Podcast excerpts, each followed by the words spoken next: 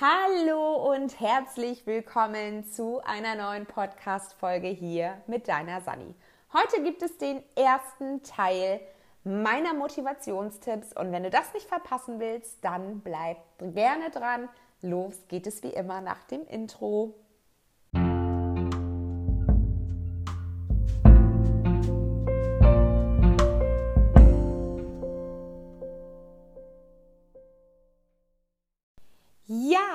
Herzlich willkommen zu dieser Folge und es geht los mit meinem Motivationstipps Teil 1. Um motiviert zu sein, brauchst du natürlich erstmal gewisse Grundlagen. Die Grundlagen sind, dass du dich vernünftig ernährst, dass du ausreichend schläfst, dass du genügend Self-Care und Me-Time für dich einplanst – um tatsächlich mit vollen Akkus in deinen Tag zu starten. Das ist für mich so ein absolutes Learning gewesen, denn zum Anfang eines jeden Tages habe ich immer gedacht, du musst ganz viel schaffen, ganz, ganz viel und mega viel muss auf der To-Do-Liste stehen und das muss alles abgehakt sein und ich war im äh, rotierenden Modus, bis ich festgestellt habe, halt, stopp, Sandra, du brauchst auch Pausen. Auch wenn du als Powerfrau betitelt wirst und mich manche Leute angucken und die Frage stellen, sag mal, wie schaffst du das alles? Haushalt, Kinder, zwei Firmen äh, und so weiter und so fort. Wie machst du das? Und ich muss hier an dieser Stelle mal ganz klar aufräumen, auch ich schaffe nicht immer alles. Es sind gewisse Dinge, die einfach auch mal auf den nächsten Tag geschoben werden müssen, weil der Alltag einfach passiert. Also, ähm, das ist völlig normal. Wir planen und wir stellen hinter fest, okay, XY ruft an und es muss irgendwas gemacht werden, was wirklich mega dringend ist oder es muss ein Kind abgeholt werden oder ein Kind hat irgendwelche Bedürfnisse und braucht einen in dem Moment und dann verschiebt sich der ganze Zeitplan. Also auch bei mir ist es nicht so, dass ich meinen Kindern sage, so, von um 8 bis um 14 Uhr will ich jetzt nicht gestört werden, weil dann habe ich Arbeitszeit. Und ich denke, alle wissen, wie es mit Homeschooling ist.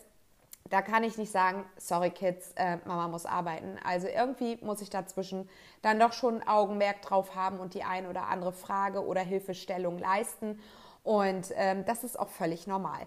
Aber die Grundlagen, die guten Grundlagen sind tatsächlich die, dass du genug schläfst, ausreichend isst und trinkst, dass du ein ordentliches Arbeitsumfeld hast, egal ob du zu Hause arbeitest oder im Büro, ähm, dass du alle nötigen Materialien bereitlegst, um tatsächlich auch anzufangen. Also auch wenn ich diese Podcast-Folge hier aufnehme, dann habe ich immer vorher so eine Art Leitfaden, eine Art äh, ja, Skript, was ich ihm halt in dieser Folge sagen möchte, damit ich auch kurz und knapp auf den Punkt komme.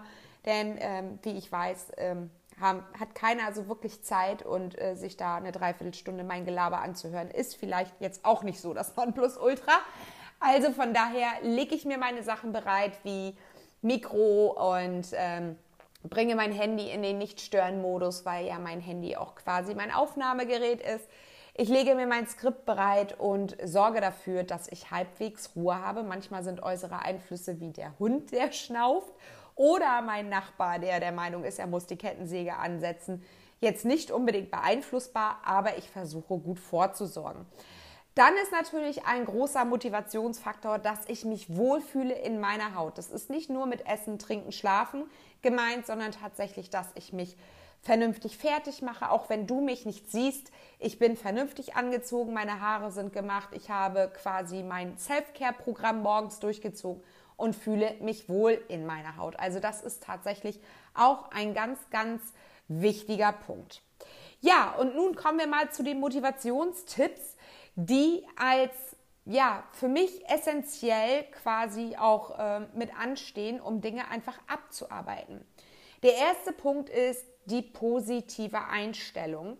Das habe ich auch schon in den ein oder anderen Podcasts erwähnt. Das Warum, warum fange ich jetzt mit dieser Aufgabe an?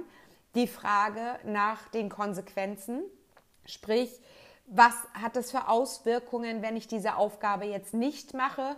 Hat es Entschuldigung, Mundfasching, hat es existenzielle Konsequenzen oder hat es irgendwelche persönlichen Konsequenzen für mich? Also diese Frage stelle ich mir immer, bevor ich mit einer Aufgabe anfange, damit ich tatsächlich auch gewährleiste, dass ich das Richtige und Wichtige tue und nicht einfach nur funktioniere und äh, reagiere, nämlich von äußeren Aus, äh, äh Außeneinflüssen getrieben, sondern dass ich tatsächlich auch meine Ziele verfolge und meine Wünsche und Bedürfnisse berücksichtige.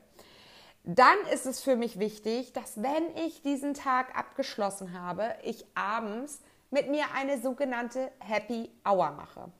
Die Happy Hour kommt eigentlich aus England und äh, das ist quasi der Zwischenschritt zwischen Berufsalltag und privatem Alltag. Das heißt, die Leute haben sich mit ihren Kollegen immer wieder in Bars, in Pubs getroffen und haben dann quasi diese Happy Hour vollzogen und haben sich ausgetauscht über ihre Erfolge den Tag und was dann jetzt so privat ansteht und haben quasi damit so einen Break zwischen dem Berufsleben und dem Privatleben geschaffen. Das ist natürlich in der aktuellen Situation bei uns nicht möglich, aber du kannst die Happy Hour auch anders nutzen, indem du dir einfach einen ruhigen, stillen Platz suchst. Sei es, wenn du jetzt äh, nicht im Homeoffice arbeitest, sondern tatsächlich noch irgendwie zur Arbeit gehst, weil du im Einzelhandel tätig bist oder beim Arzt arbeitest und du musst nach Hause fahren, dann suche dir einen Platz, einen ruhigen Ort, lege leise Musik auf und lasse den Tag einfach mal Revue passieren. Aber nicht, dass du diesen Tag bewertest und wieder in diesen Situationen reinspringst und dann quasi diese Situation nochmal fühlst und äh, vielleicht auch den Ärger fühlst, sondern dass du wie ein Kinobesucher von draußen einfach nochmal auf deinen Tag schaust und guckst, wie war der Tag, ohne diesen zu bewerten. Versuche dabei, die Nuggets, die Gold-Nuggets in diesem Tag zu finden und äh, ja, mache dir bewusst, welche Erfolge du den Tag gefeiert hast. Und sei es wie bei mir, ich bin mal wieder in meinen Weltwirtschaftspunkten geblieben. Hashtag Werbung an dieser Stelle, aber unbezahlt. Ähm, ja, oder einfach auch, ich bin den Tag mal wieder früh aufgestanden. Ja, das ist bei mir mittlerweile eine Routine. Dem einen oder anderen fällt es vielleicht aber noch schwer, weil das Bett so schön kuschelig ist. Und wenn du es tatsächlich geschafft hast, mal eine Viertelstunde früher aufzustehen und dadurch in Ruhe ein paar Seiten in einem Buch zu lesen, dann sei stolz darauf, dann feier das Ganze. Also, diese Happy Hour ist deine Zeit zwischen Berufsleben und Privatleben und die kannst du natürlich auch zu Hause einbauen, dass du sagst, okay, jetzt ist der Homeoffice-Bereich oder der Arbeitsbereich fertig, auch wenn du Hausfrau bist. Irgendwann hast du ja so gewisse Sachen wie Fenster putzen, Wäsche waschen, Essen kochen und so weiter abgehandelt, dass du dir einfach mal einen Rückzugsort nimmst, das auch mit deinem Partner und deinen Kindern besprichst und dann einfach auch diesen Tag nochmal gedanklich durchlebt. Was hast du alles Erfolgreiches gemacht? Das solltest du natürlich regelmäßig machen, denn nur dann merkst du auch, wann, äh, also wie groß deine Erfolge tatsächlich sind und was du eigentlich alles schaffst. Denn wir sind leider so, dass wir uns immer kleinreden und sagen, ah, das ist doch nichts. Doch, das ist was, wenn du tagsüber die Fenster putzt, die Kinder hütest, nebenbei vielleicht noch irgendwelche wichtigen Telefonate führen musst und äh, nebenbei dir auch noch Gedanken machst, was es dann zum Abendessen gibt. Also das sind Erfolge und ich finde, die sollte man einfach nicht kleinreden. Da kann man sich einfach mal feiern. Und das tue bitte regelmäßig. Nimm dir dafür ein Journal, nimm dir dafür ein Notizbuch, was auch immer dir gerade gefällt und mache dir diese Erfolge des Tages bewusst und feier quasi deine Happy Hour. Dann, wenn es mal nicht so gut läuft, dann sei nicht so hart mit dir selbst. Es ist alles menschlich. Wir sind nicht dafür da, zu funktionieren wie Maschinen und selbst die laufen nicht immer reibungslos. Also gehe bitte nicht so hart mit dir ins Gericht, wenn es wirklich mal einen Tag geben sollte, der nicht so positiv war, wo du wirklich das Gefühl hattest, ich bin von einem Fettnäpfchen ins andere gehüpft und nichts lief, dann sei bitte nicht so streng zu dir. Dann nimm das an und sag, okay, heute war kein guter Tag. Es bringt mir aber nichts, mich jetzt darüber zu ärgern, denn ich kann die Zeit nicht zurückdrehen. Also das, was war, können wir nicht mehr ändern. Aber du kannst dir sagen, okay, das war jetzt heute so. Ich mache das Beste draus und morgen ist ein neuer Tag. Morgen kann ich wieder gestärkt starten und ich nehme das so an. Und ja, wenn du auf gewisse Ziele hinarbeitest und du hast diese Ziele runtergebrochen und die in deinen Tag eingeplant, dann belohn dich. Mache dir morgens schon einen Plan, wenn du dein Tagesziel sozusagen erreicht hast, mit was du dich belohnen möchtest. Vielleicht mit einem heißen Bad, vielleicht mit deinem Lieblingscappuccino, den es sonst vielleicht nicht immer gibt, weil er sonst direkt auf die Hüfte schlägt. Vielleicht ist es aber auch ein Dateabend mit deinem Mann, wo du einfach mal mit den Kindern sprichst und sagst, so, heute Abend äh, gehört Papa und Mama die Zeit und wir möchten mal nicht gestört werden. Gucke dir einfach aus, was du, womit du dich belohnen möchtest. Vielleicht ist es auch ein paar Seiten ähm, zu scribbeln, vielleicht möchtest du Handlettering machen, vielleicht möchtest du auch einfach nur mal in Ruhe stricken, häkeln, lesen, was auch immer. Schreibe dir deine Belohnung auf. Und ähm, wenn du selbst keine Belohnung für dich hast, beziehungsweise dir die Erfolgsfindung des Tages so schwer ist, dann hol dir Feedback von anderen. Frag sie ganz offen und ehrlich, was sie an dir gut finden, warum sie mit dir befreundet sind, welche Eigenschaften du hast, dass sie mit dir befreundet sind. Warum pflegen diese Menschen Kontakt zu dir? Und dann notiere dir diese Dinge. Hol dir Feedback von deinen Kindern, von deinem Partner. Ich habe das letztens mit meinem Mann gemacht und habe gesagt, du pass mal auf, warum sind wir eigentlich schon zwölf Jahre zusammen? Es gibt ja so eine Phase, da strengt man sich an und da ist man verliebt und das kribbelt und so weiter. Und irgendwann gibt es aber ja die Phase in einer Beziehung, wo das Ganze sich festigt, wo der Alltag kommt. Und ähm, warum ist man dann noch zusammen, wenn es dann ja augenscheinlich vielleicht auch Dinge gibt, die man an dem anderen nicht so mag? Also muss es ja am Umkehrschluss auch Dinge geben, die den Partner dazu bewegen, mit einem zusammenzubleiben. Und natürlich gibt es auch bei mir Beweggründe, warum ich mit meinem Mann zusammenbleibe. Und das sind nämlich die positiven Dinge. Und die überwiegen natürlich bei den, ich sag's jetzt mal, kleinen Macken. Und sich diese dann auch nochmal erzählen zu lassen, wirkt Wunder. Mein Mann musste ein bisschen schmunzeln und hat gesagt, okay, äh, welche Eigenschaften magst du oder welche, welche meinst du? Und dann sage ich, naja, die, die du meinst. Und dann hat er erstmal nach Werten und Eigenschaften eines Menschen geguckt und ist auf eine Liste gekommen mit 1333 Werten, die ein Mensch hat. Und ähm, das war abends im Bett und ich habe zu ihm gesagt, pass mal auf, wenn du fertig bist, dann weck mich einfach. Aber er hat mir das dann ganz liebevoll, nachdem er dann so ein bisschen die Gedanken schweifen lassen hat, ohne mein Zutun, hat er mir eine WhatsApp-Nachricht geschickt, die ich dann am Morgen ähm, gelesen habe, damit ich auch ja immer weiß, so schwarz auf weiß, was er an mir schätzt. Also, ein wichtiger Punkt, hole dir Feedback von anderen, wenn du selbst an dem Tag in deiner Happy Hour vielleicht nichts findest, was du erfolgreich umgesetzt hast. Ich weiß, zum Anfang ist es schwierig, weil wir uns immer nur auf das Negative fokussieren. Aber sei dir sicher, umso öfter du die Aufgabe machst, und immer wieder dir ins Bewusstsein holst, dass es tatsächlich immer irgendwas gibt, wofür oder was du erfolgreich gemacht hast, wird diese Übung dir leichter fallen. So, nun kommen wir aber mal zu den eigentlichen Tipps, wie du ins Umsetzen kommst. Und zwar mit der Eat the Frog Methode. Hast du mit Sicherheit schon mal gehört, kommt von Brian Tracy und wird quasi symbolisiert, dass du die Kröte als erstes schlucken sollst. Und das ist tatsächlich ein super, super Punkt, denn wenn wir die Aufgabe, die wir am meisten hassen, und das ist ja meistens die, die auch irgendwelche Konsequenzen hat, als erstes tun, dann können wir stolz auf uns sein, können das in unser Erfolgsjournal für die Happy Hour schreiben und äh, arbeiten diese einfach ab und sind mit durch. Egal, was dann an dem Tag noch passieren sollte, diese Aufgabe ist vom Tisch, die meistgehasste Aufgabe ist erledigt und du kannst dir auf die Schulter klopfen. Das ist also ein wichtiger, wichtiger Punkt, auch bei mir. Ich gucke immer, was ist so die meistgehasste Aufgabe von mir und welche hat tatsächlich die größten Konsequenzen, wenn ich sie nicht mache. Und das ist in der Regel im Office die erste Aufgabe, die ich erledige. Und dann kommt der Rest. Dann kommen sowas wie Rechnung schreiben, dann kommen Telefonate mit Kunden, dann kommen vielleicht auch äh, Buchungen abgleichen im, im Banking und so weiter und so fort.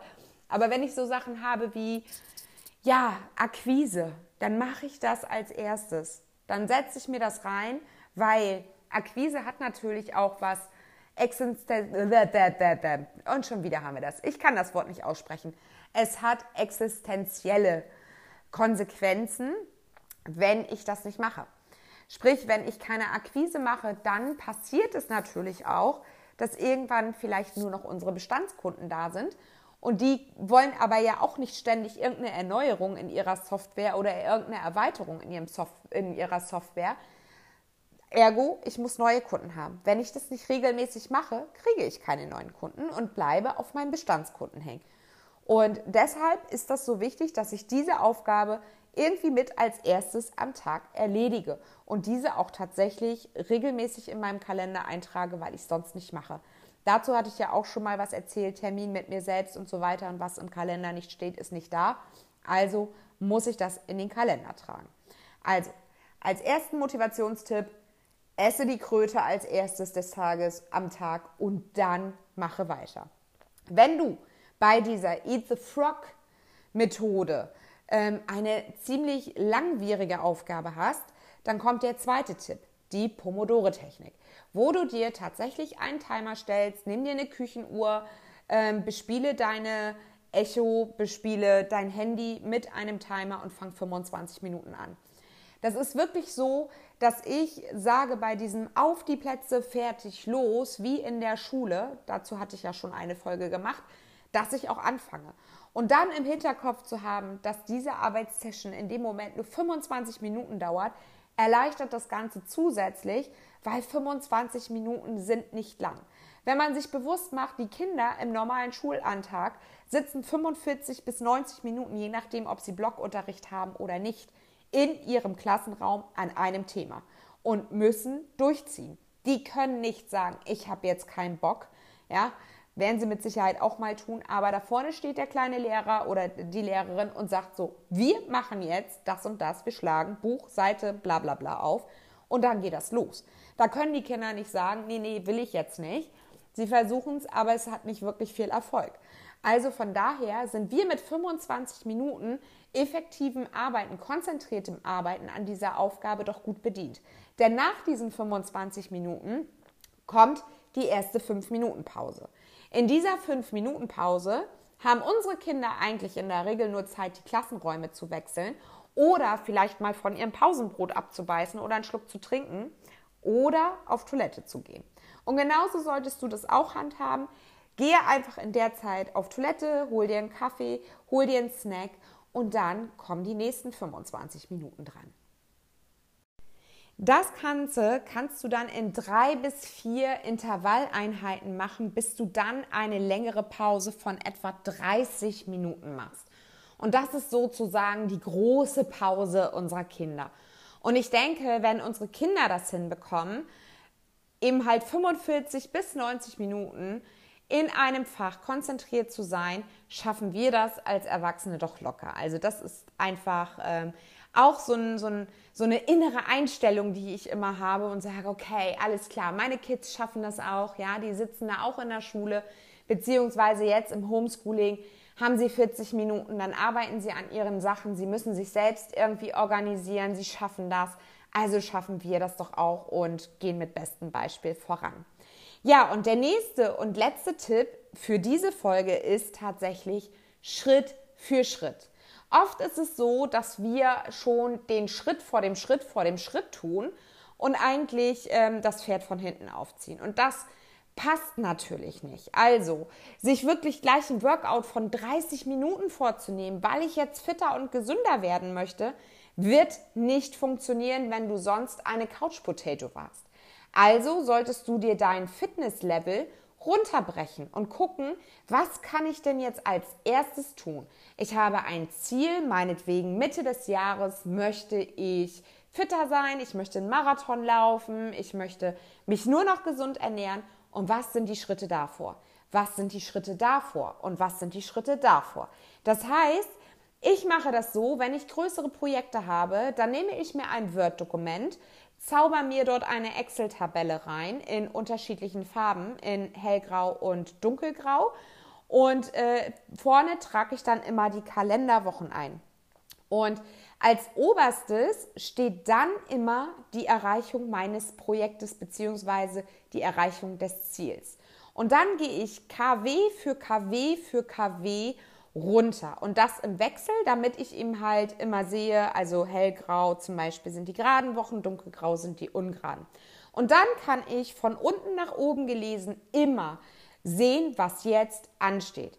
Also, wenn ich Mitte des Jahres zum Beispiel einen Marathon laufen möchte, dann fange ich vielleicht jetzt in KW 4, 5, 6, also jetzt, wo ich das aufnehme, an, zum Beispiel mit Walken.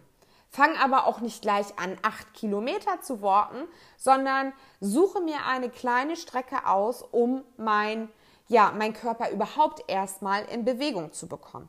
Das mache ich dann vielleicht zwei, drei Tage und dann kann ich vielleicht zum Beispiel 500 Meter steigern. Und so baut sich das Ganze auf. Das heißt, wenn du ein Projekt hast, erwarte nicht, dass du eine Woche vorher komplett in die Umsetzung gehst, sondern breche dir die Sachen runter. Wie gesagt, ich mache mir dazu ein Word-Dokument, plane mir ein oder ziehe mir eine Excel-Tabelle rein, die in unterschiedlichen Farben ist und fange dann wirklich wie bei einem Lebenslauf an. Das oberste, also das, was ich erreichen will, kommt als erstes und dann plane ich das quasi runter. Im Lebenslauf ist es ja auch immer so, das Aktuelle, was man gerade macht, steht an erster Stelle. Und so ist es mit dem Ziel, damit wir das nicht aus den Augen verlieren, steht das an oberster Stelle und der Rest wird heruntergebrochen. Ja, das sind meine Motivationstipps Teil 1. Nächste Woche geht es weiter mit Teil 2. Also wenn du das nicht verpassen möchtest, dann abonniere gerne diesen Podcast. Und in Sachen Feedback hatte ich ja was gesagt, positive Einstellung. Da würde ich mich natürlich freuen, wenn ich von deiner Seite mal ein kleines Feedback bekomme. Ich weiß nicht, auf welcher Plattform du diesen Podcast hörst. Wenn nicht, geh einfach mal auf iTunes, gerne auch über den Browser, suche meinen Podcast und äh, bewerte ihn einfach mal. Ich würde mich auf jeden Fall freuen, von dir zu hören, dein Feedback zu lesen. Und wenn du Wünsche, Fragen oder Anregungen hast, dann schreib mir gerne eine E-Mail an kontakt.sandrabalje.de oder vernetz dich auf Instagram sandra.balje einfach mit mir und wir tauschen uns dann darüber aus. Ich wünsche dir jetzt eine schöne Woche. Wir hören uns in einer nächsten Podcast-Folge wieder. Mach's gut. Bis dahin alles Liebe, deine Sani. Ciao.